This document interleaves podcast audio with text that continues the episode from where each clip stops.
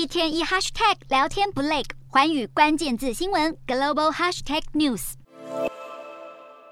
寒冬当中，北韩领导人金正恩召开北韩劳动党大会，但在前一天，北韩的挑衅行为再升级，不再只是频频发射飞弹，而是出动五架无人机直接入侵南韩领空，甚至飞越首尔上空。两韩紧张情势急速升温。南韩媒体指出，北韩的无人机行动越来越成为南韩的安全隐忧，因为这些无人机可能被用来进行间谍计划。甚至发动攻击。专家表示，两韩都派出无人机进入对方领空，已经违反双边军事协议。北韩可能借此激化两韩紧张局势。南韩军方估算，北韩拥有高达一千架无人机。上次派遣无人机入侵南韩是在五年半之前，当时北韩的无人机飞到南韩的萨德飞弹防御基地拍摄，但在返航途中因为引擎故障而坠毁。但这一回北韩无人机飞进首尔，更是大踩尹锡悦红线。再加上北韩可能展开核子试爆，南韩多位专家都指出，北韩以强对强的局势将会持续下去。北韩会不断发动高强度挑衅，提升核子能力。虽然南韩表示愿意对话，但北韩接下橄榄枝的可能性相当低。